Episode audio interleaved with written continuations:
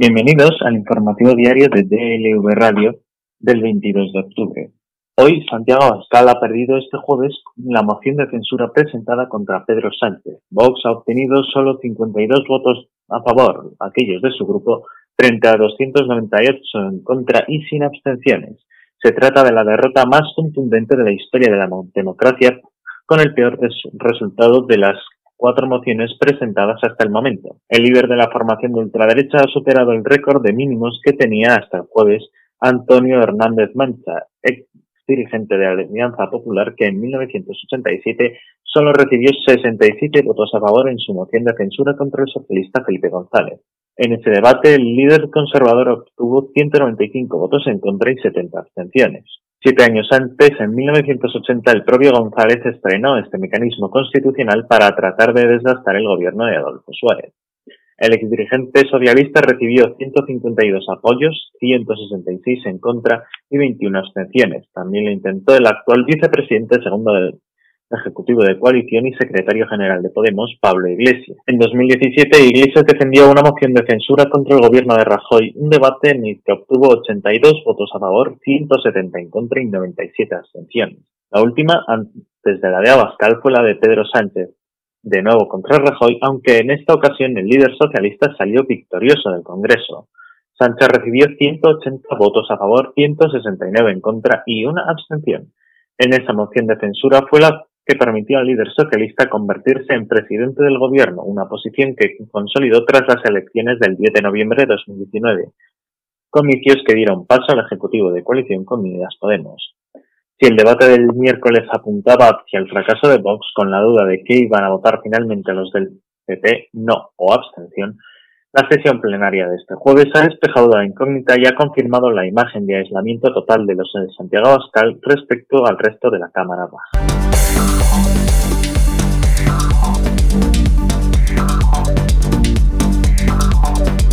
El presidente del gobierno, Pedro Sánchez, cerró este jueves el debate de la fallida moción de censura con el anuncio de que el PSOE paraliza la reforma registrada por este grupo y Unidas Podemos para cambiar la forma de elección de los miembros del Consejo General del Poder Judicial si el PP se sienta a negociar la renovación de los órganos institucionales que todavía está pendiente.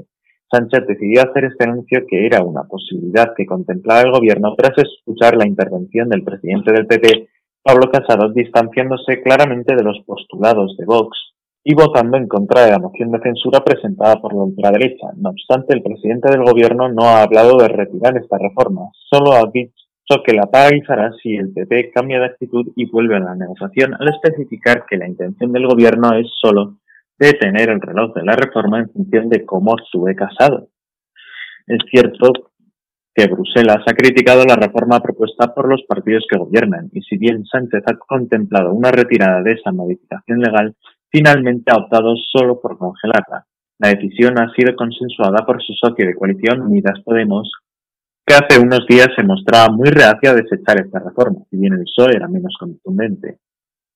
Además, en la última intervención del presidente del gobierno, que cerró la fallida moción de censura, Sánchez arremetió con dureza contra el candidato de Vox a la presidencia del gobierno, a quien acusó de no tener ni la más remota idea de qué hacer con España.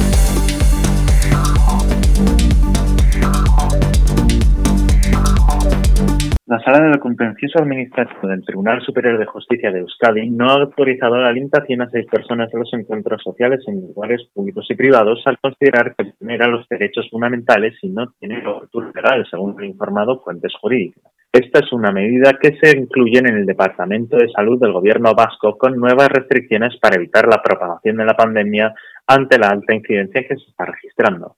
El Ejecutivo estaba a la espera de la validación por parte del Tribunal de la limitación de las agrupaciones de 10 a 6 para publicar su nueva orden en el Boletín Oficial de Euskadi y que entren en vigor.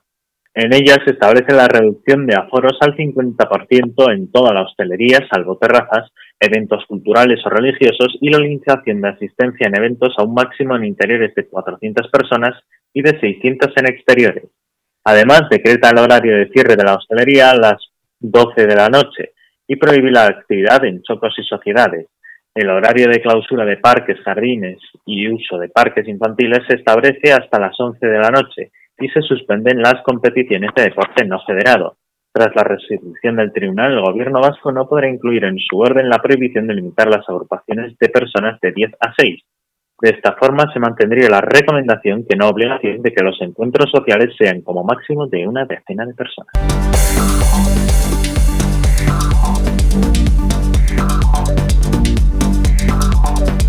El ministro de Sanidad, Salvador Illa, ha confirmado que el toque de queda es una posibilidad que puede aplicarse en los próximos días en nuestro país. El toque de queda ya se está utilizando en países europeos con incidencias similares.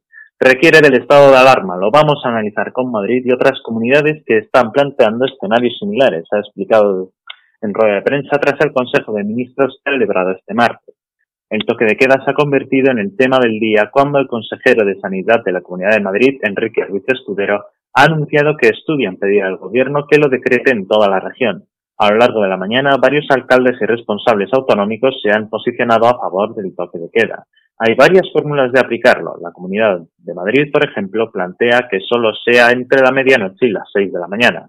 Y ya ha explicado que el gobierno no se plantea prorrogar el estado de alarma que permitió el cierre perimetral de Madrid y que finaliza este sábado. Sin embargo, ha señalado que el toque de queda requeriría de que se decretara también el estado de alarma por la información que tienen de los servicios jurídicos. Para ello, ha indicado que necesitarían saber si el PP u otros grupos y partidos políticos estarían dispuestos a apoyar estas medidas en el Congreso.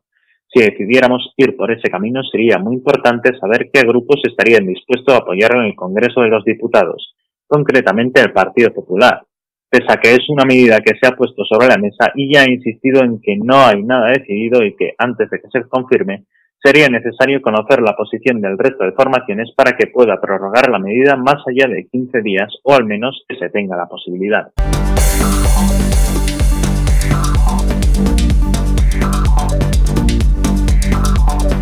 El gobierno de Isabel Díaz Ayuso afronta una nueva dimisión por su gestión de la pandemia. La responsable de atención primaria de la Comunidad de Madrid, Marta Sánchez Celaya, ha dimitido este lunes.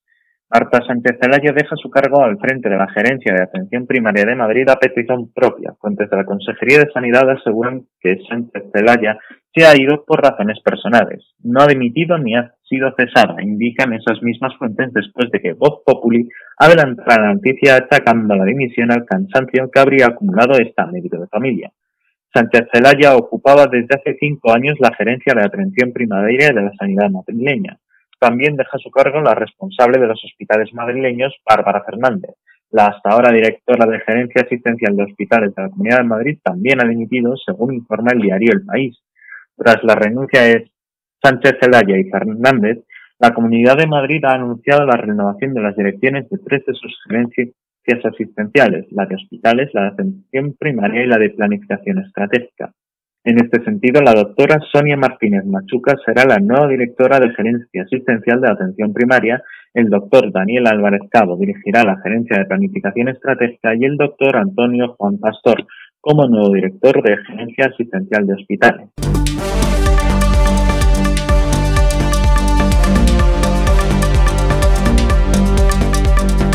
Hoy en el plano internacional, el Papa Francisco ha expresado en un documental presentado este miércoles en el Festival de Cine de Roma que las personas homosexuales deben estar protegidas por la ley de unión civil, siendo esta la primera vez que un pontífice católico realiza una declaración en favor de los derechos de los homosexuales. El documental, realizado por el cineasta ruso Evgeny Afiresky, recoge, entre otros aspectos, la postura del Papa sobre la comunidad, que aleja la opción oficial de sus predecesores del Vaticano. Las personas homosexuales son hijos de Dios y tienen derecho a estar en una familia. Nadie debe ser expulsado o sentirse miserable por ello, afirma en el documental titulado Francesco, en honor al, de su personaje principal. El film el Papa se pronuncia directamente sobre el derecho al matrimonio igualitario y apoya que las personas homosexuales estén cubiertas legalmente. Lo que tenemos que hacer es una ley de convivencia civil. Tienen derecho a estar cubiertos legalmente, defiende el pontífice.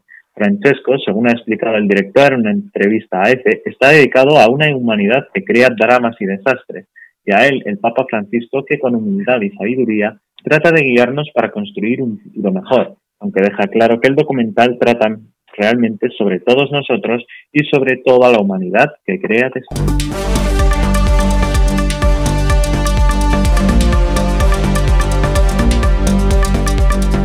Bolivia vuelve a significar aire fresco para la izquierda latinoamericana. Lo significó también el año pasado, pero la alegría entonces le duró poco al movimiento del socialismo de Evo Morales. Una maniobra de organización de Estados americanos construyó un supuesto fraude electoral en las presidenciales de 2019 y acto seguido llegaron los militares y las élites. La respuesta de Morales, exiliado, y los suyos, liderados por Lucho Arce y David Choquehuaca, ha sido contundente, una victoria más solvente todavía. El día antes de las votaciones se canceló la difusión de resultados preliminares, donde justo apareció la polémica el año pasado. La Organización de Estados Americanos estimó en aquella ocasión que hubo una diferencia desmesurada entre los últimos resultados provisionales divulgados y el recuento definitivo. La diferencia, según el Center of Economic and Policy Research, no estaba fuera de lo común, teniendo en cuenta que para el final suelen dejar los conteos en las regiones rurales más cercanas al movimiento al socialismo de Evo Morales y considerando que la OEA no ha analizado los votos oficiales sino el recuento rápido alternativo. Este recuento alternativo sufrió un parón, pero el recuento de votos oficiales legalmente vinculantes no se detuvo durante ningún periodo significativo. Los resultados oficiales de las elecciones presidenciales del año pasado fueron, entre los candidatos más votados, un 47,08% para Evo Morales y un 33,61% para Carlos Mesa, con una participación de un 88,31%. La diferencia de más de 10 puntos haría innecesaria una segunda vuelta. El recuerdo de este año auguraba, según los datos recopilados a pie de urna por la agencia Mori, un 52,4% frente a un 31,5%, haciendo innecesaria de nuevo la segunda vuelta, esta vez por haber superado el 50%. El escrutinio oficial avanzada con parsimonia durante la madrugada del lunes al martes.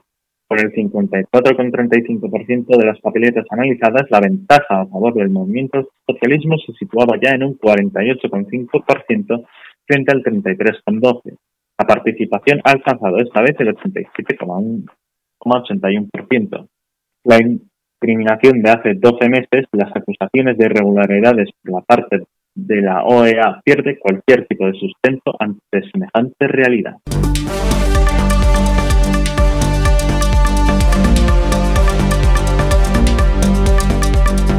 El actor Jeff Bridges, protagonista de El Gran Lebowski, anunció este lunes que ha sido diagnosticado con un cáncer del sistema linfático conocido como linfoma aunque con buen pronóstico. Me han diagnosticado un linfoma, aunque una enfermedad grave me siento afortunado de tener un gran equipo de médicos y el pronóstico es bueno, publicó el actor en Twitter. Bridges, nominado al Oscar en siete ocasiones y ganador de una estatuilla por Corazón Rebelde del 2010, dijo que pronto comenzará su tratamiento del que compartirá nuevas noticias. A continuación, el intérprete de 70 años aprovechó la ocasión para pedir que la gente vote en las elecciones presidenciales de Estados Unidos, que se celebran el próximo 3 de noviembre. Gracias por sus oraciones y buenos deseos. Y mientras tengo vuestra atención, recuerden ir a votar, porque estamos todos en esto. El linfoma es un tipo de cáncer que afecta al sistema inmunitario encargado de combatir los agentes infecciosos y dañinos para el organismo. Existen muchos tipos de linfoma. Uno de los más comunes se denomina enfermedad de Hodgkin, aunque el actor no ha dado más detalles de su diagnóstico. Bridges es un gran un veterano de la gran pantalla que hizo su debut cinematográfico a principios de la década de los 70. Entre sus personajes más icónicos se encuentra el del personaje de El Nota, en el clásico del culto del Gran Lebowski de los hermanos Cohen. La última sesión, Iron Man, un botín de 500 mil dólares, Starman, los famosos Bear Boys y El Rey Pescador figuran también entre sus trabajos más populares.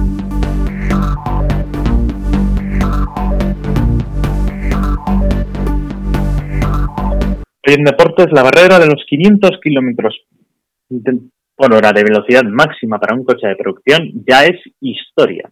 El SSC Tuatara se ha coronado como el coche más rápido del mundo al conseguir una plusmarca en carretera abierta de 508,73 kilómetros por hora, destrozando así el registro del Bugatti Chiron de 490,48 obtenido en circuito. El piloto Oliver Webb consiguió este impresionante registro el pasado 10 de octubre en un tramo de unos 10 kilómetros de la ruta 160 cerca de Parham En el estado de Nevada, el SSC Tuatara realizó dos pasadas por el trano, una en cada sentido, marcando velocidades de 484,53 y 532,93 km por hora respectivamente, para una media de 508,73, que es el registro que quedará como el vehículo de producción más rápido en el mundo. Y es que esto no se ha sido la única plusmarca que ha conseguido el hipercar americano, ya que además se ha hecho con el de milla lanzada más rápida en carretera pública a 503,92 km por hora, el kilómetro lanzado más rápido en carretera pública con 517,16 km hora y la velocidad más alta alcanzada en carretera pública nada menos que 532,93 km por hora. El SSC Tuatara es un hipercar americano propulsado por un motor de 6 litros V8 turbo que alcanza los 1.775 caballos de potencia si se usa bioetanol E98 como carburante, aunque también puede funcionar con gasolina, con un poco menos de potencia máxima, eso sí. Su velocidad máxima homologada es de 482 por hora, aunque ya hemos visto que es capaz de eso y más.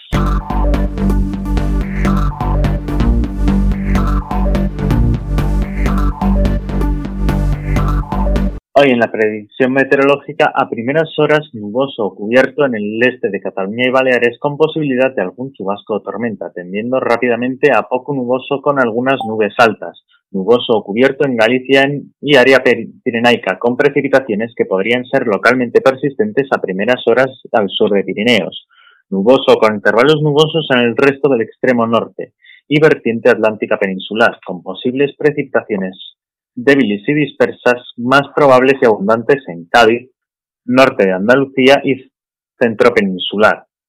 Las precipitaciones tienden a remitir en todas las zonas excepto Pirineos, predominio de poco nuboso o despejado. En el resto del país, con algunos intervalos de nubes en las Islas Canarias de más relieve, posibles nieblas matinales dispersas en el interior peninsular y posibilidad de calima en Baleares. Las temperaturas diurnas ascenderán en el sudeste peninsular y descenderán en la mitad noroeste y Baleares. Las nocturnas descienden en general, excepto en Galicia y Canarias, donde apenas cambian. Predominio de vientos del suroeste y oeste de la península y Baleares, con intervalos de fuertes en el litoral norte gallego en la segunda mitad del día y alisios en Canarias. Y así despedimos el informativo diario de DLV Radio del 22 de octubre. Les esperamos.